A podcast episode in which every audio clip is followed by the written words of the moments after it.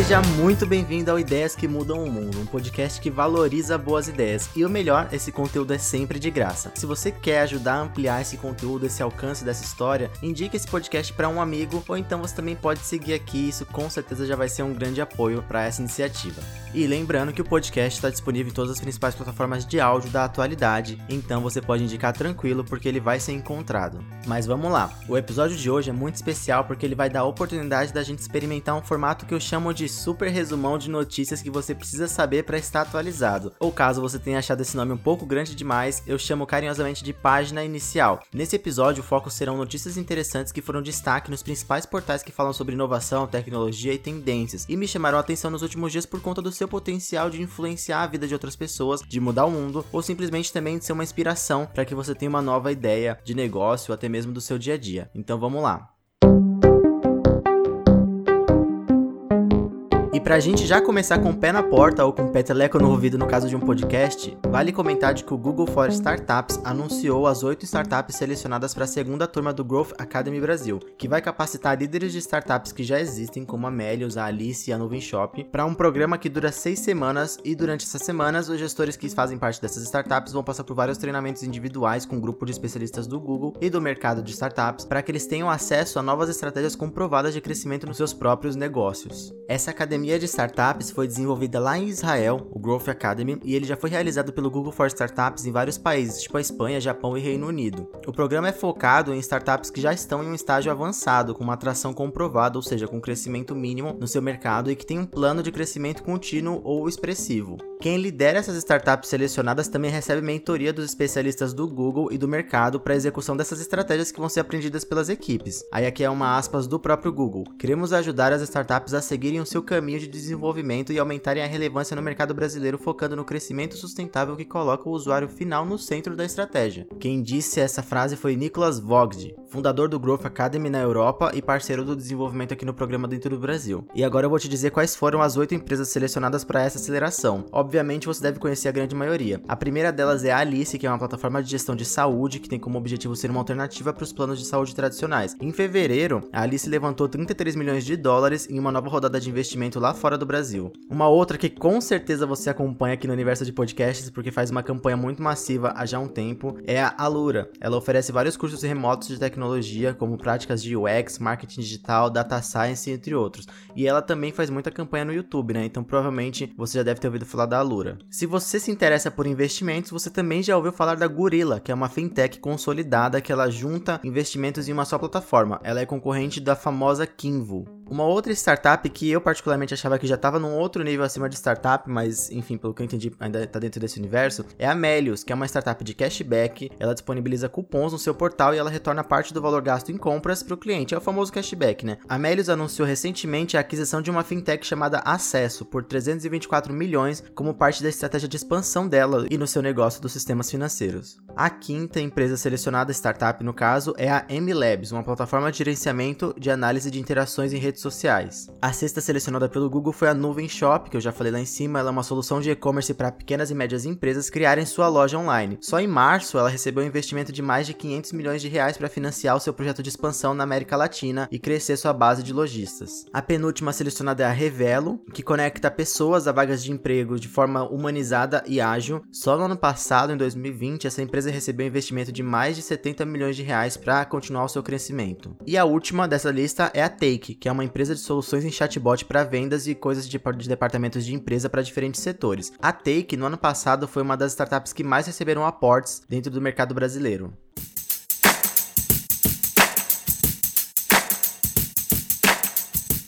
E saindo do Google, a gente vai para uma notícia do Elon Musk. O cara tá dando que falar por vários motivos, né? Uma hora é por conta de SpaceX, outra hora é por conta de Bitcoin, outra hora é por conta da Tesla. Enfim, ele é o assunto de todos os dias aí nos principais veículos do país. Mas vamos lá, nesse caso o assunto não é nem Tesla, nem, nem Bitcoin e nem SpaceX. Nesse caso, a empresa que está sendo falada é a Neuralink, uma das empresas de tecnologia do próprio Elon Musk que fala sobre desenvolvimento de cérebro e computador de forma interligada por meio de tecnologias implantáveis. Como o nome já sugere, sugere. Dessa vez, o Elon Musk postou um vídeo mostrando um macaco jogando um jogo chamado Pong. Ele estava usando nada além de um implante conectado por Wi-Fi a um computador que hospeda o jogo. As cenas mostram um macaco pager que tem 9 anos de idade que recebeu o implante desse chip no cérebro cerca de 6 semanas antes da gravação. E nesse vídeo você consegue ver ele controlando esse game Pong com o controle desligado. Basicamente, o pager foi ensinado a jogar o videogame com um controle normal ligado enquanto ele era recompensado por vitamina de banana. Enquanto ele fazia isso, o dispositivo da Neuralink gravou as informações sobre a atividade dos neurônios do macaco através do chip implantado no seu crânio, segundo a empresa. Esse chip contém mais de 2 mil eletrodos implantados nas regiões do córtex motor do pager, que são responsáveis pela coordenação dos movimentos dos braços e das mãos. Os dados foram coletados em um algoritmo decodificador para prever os movimentos das mãos pretendidos por pager em tempo real, ou seja, ele pensava e os dados já agiam em vez dele mexer os braços. Após calibrar esse decodificador, a Neuralink disse que o macaco foi capaz de usar para mover o cursor em vez de utilizar o controle do videogame. E aí as cenas no vídeo, que tá aqui na, no post, como eu já falei, mostram ele jogando o game com o controle desconectado só com o cérebro. Depois de publicar esse vídeo e também de dar o que falar, né, o Elon Musk afirmou lá no Twitter de que o trabalho da companhia vai permitir que as pessoas com paralisia possam utilizar o celular e a internet com a mente. Isso vai ser muito mais rápido do que alguém que usa os dedos hoje em dia. Ele também mencionou a possibilidade de ajudar pessoas paraplégicas a voltar a andar com o envio de sinais dos neurônios responsáveis para peças motoras e, e itens que possam se conectar dessa forma. E agora a gente volta para o Google de novo, né? Pra gente não ficar falando só do Google dessa quebrada. Mas o assunto da vez, nesse caso, não é uma startup, mas é uma iniciativa do Google Earth. Earth, Earth. É muito, muito louca essa pronúncia, né? Mas vamos lá. Dessa vez é uma ferramenta que foi disponibilizada e que eu achei incrível lá dentro dessa plataforma. O Google anunciou no mês passado uma ferramenta chamada Timelapse do Google Earth, que permite que o usuário perceba as principais mudanças do planeta de 1984 até 2020. Tudo isso foi possível graças a mais de 24 milhões de fotos dos satélites que são registradas ao longo desses 37 anos aí que decorreram da criação da plataforma. Nesse update gigantesco que rolou, você pode ver agora o nosso planeta numa dimensão inteiramente nova, o tempo. Como eu disse, são mais de 24 milhões de fotos de satélite que foram tiradas agora e elas estão disponíveis dentro de uma experiência em 4D. É muito louco, né? Porque agora você pode testemunhar essa mudança do planeta dentro de 4 décadas praticamente. Se você ficou curioso e quer experimentar, o processo para utilizar a ferramenta é muito simples e funciona tanto no computador quanto no celular. Basicamente, você entra dentro da plataforma do Google Earth e depois você vai lá no ícone do lado esquerdo chamado Viajante. Eu tô falando pela minha visão do PC, tá? Mas pelo celular é bem parecido. Procure por um recurso chamado Timelapse que tá em destaque lá dentro dessa, dessa aba Viajante e lá você consegue fazer o clique já e você já vai ser direcionado para navegar. E ele é bem intuitivo, então vai ser tranquilo para você entender como funciona e tudo mais. Eu confesso que eu perdi um bom tempo navegando, fui lá somente matar curiosidade e fiquei um tempão aqui antes do do podcast testando e aproveitando essa ferramenta que é muito louca.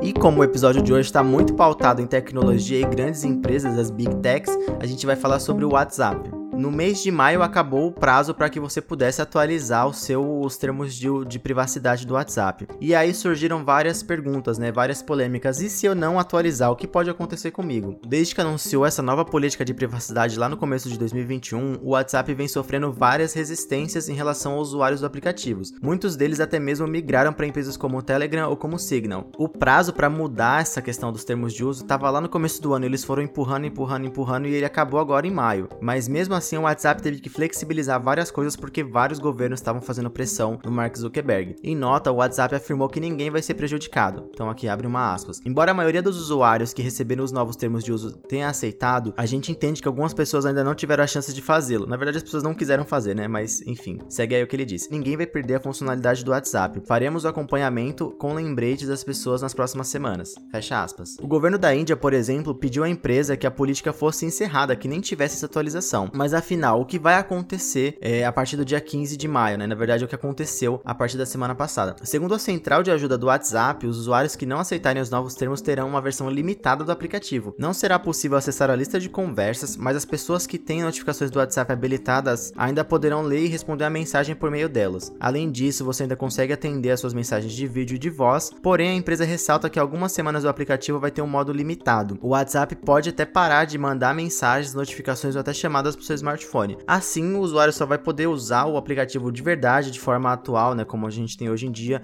quando ele aceitar os termos. Basicamente, o WhatsApp vai te tirando um pouquinho das coisas ao longo do período e você vai ser obrigado a aceitar se você quiser continuar usando o serviço. E se mesmo assim você tiver sua conta limitada por conta dessas restrições que o WhatsApp vai impor, você continuar não, não aceitando os termos, depois de 120 dias existe uma chance de a sua conta ser inativada ou até mesmo excluída, segundo o WhatsApp. O conteúdo, porém, vai ser armazenado no app e quando você aceitar os termos e voltar a seguir as normas do WhatsApp, você vai ter acesso a todo o seu histórico de novo. É muito louco, né? O WhatsApp impondo uma, uma questão de aceite de uso que tem várias pessoas lutando contra. Se você tiver curiosidade sobre o que, que acontece dentro desses termos, me avisa que eu comento aqui no próximo episódio.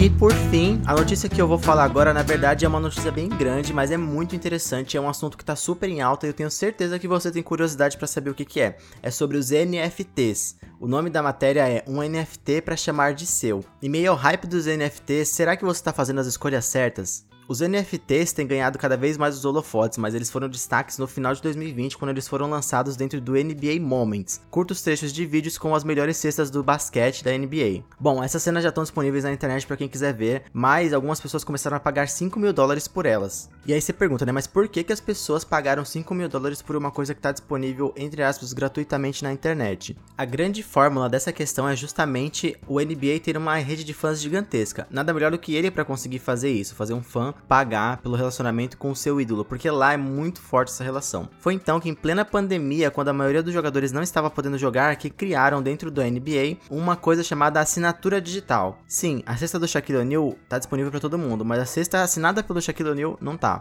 E aí a pergunta é, quanto valeria uma assinatura do Shaquille O'Neal numa bola ou em uma camiseta se fosse no tempo físico, né? Nesse caso, o digital é muito parecido, o exemplo é muito válido. Então assim, basicamente são assinaturas exclusivas que acontecem em itens e que não podem ser replicadas, porque elas são oficiais, elas passam a ser um, item exclusivo e digital. Tá, mas por que que isso está sendo falado agora? O que que isso muda? Porque isso aí já existia, você poderia leiloar um item com exclusividade digital e a pessoa ter acesso. Council. No caso do blockchain, a gente sabe de que tem uma coisa muito importante que é a questão da segurança, da confiança, do infraudável. E mais, é tudo rastreável. Então, para explicar, um leilão de um bem digital confiável pode escalar globalmente, então você não precisa mais colocar um item dentro de um, de um lugar só, de uma rede só. Você pode colocar um item em um acesso global, com várias moedas, negociando ele, e você tem a garantia de que esse item vai ser entregue de forma exclusiva para quem pagou mais. Ou seja, a escala é muito maior. É diferente de você fazer um leilão para uma rede de pessoas nos Estados Unidos e você fazer um leilão para uma rede de pessoas no mundo inteiro usando uma moeda única, nesse caso, uma moeda digital. Depois de adquirido, esse item vira um criptoativo que pode ser negociado como um token, como se fosse um Bitcoin. Ele é único e você pode passar ele de mão em mão e ele nunca vai ser apagado o registro da primeira pessoa que teve aquela cesta do Shaquille O'Neal paga, né? A pessoa que pagou 5 mil reais ou dólares por uma cesta do Shaquille O'Neal digitalmente, ela vai continuar sendo exclusiva dele para sempre.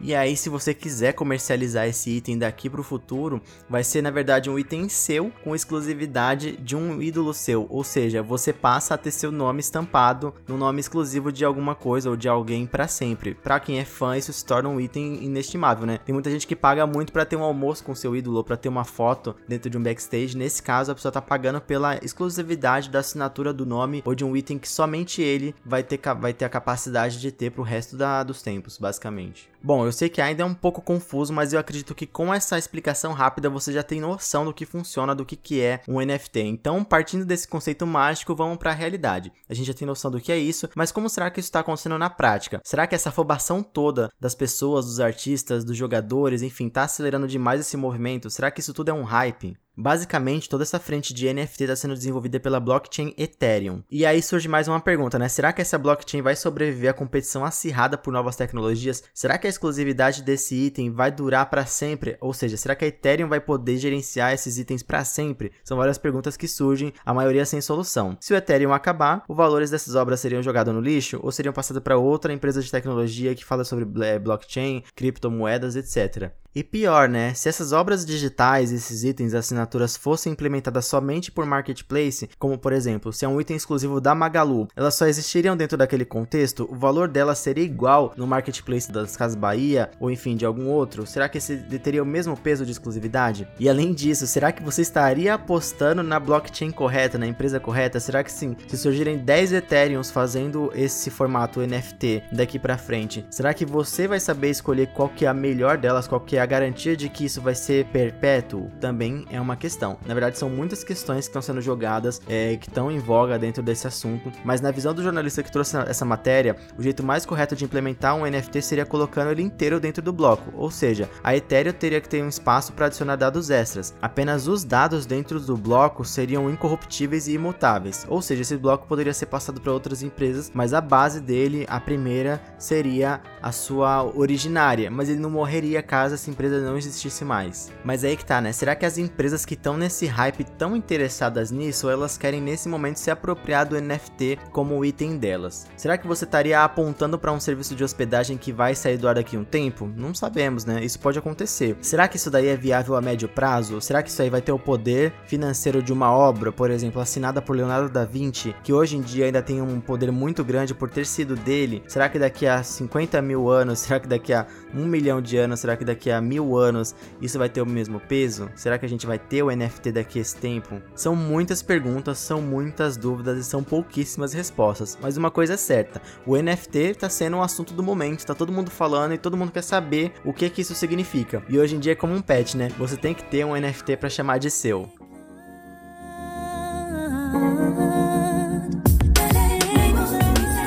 E depois desses cinco assuntos que foram tratados nesse episódio, que são bem complexos, alguns são muito legais, mas alguns são um pouco perigosos, como NFT e WhatsApp, vale um momento de descompressão. Nesse momento, eu vou te dar algumas dicas de coisas que eu estou acompanhando e que eu acho que você deveria ver, até para você ter outras ideias, para você ter outros pontos de vista. Eu realmente acho bem bacana. Vamos lá. Quem me conhece não vai se surpreender com essa dica, mas se você é um ouvinte novo que só me conhece pelo podcast, tenta não me julgar, beleza? Eu vou te indicar para assistir essa semana ou para começar a assistir um anime chamado do Fumetsu no Ata E, ou To Your Eternity, então chamando em inglês.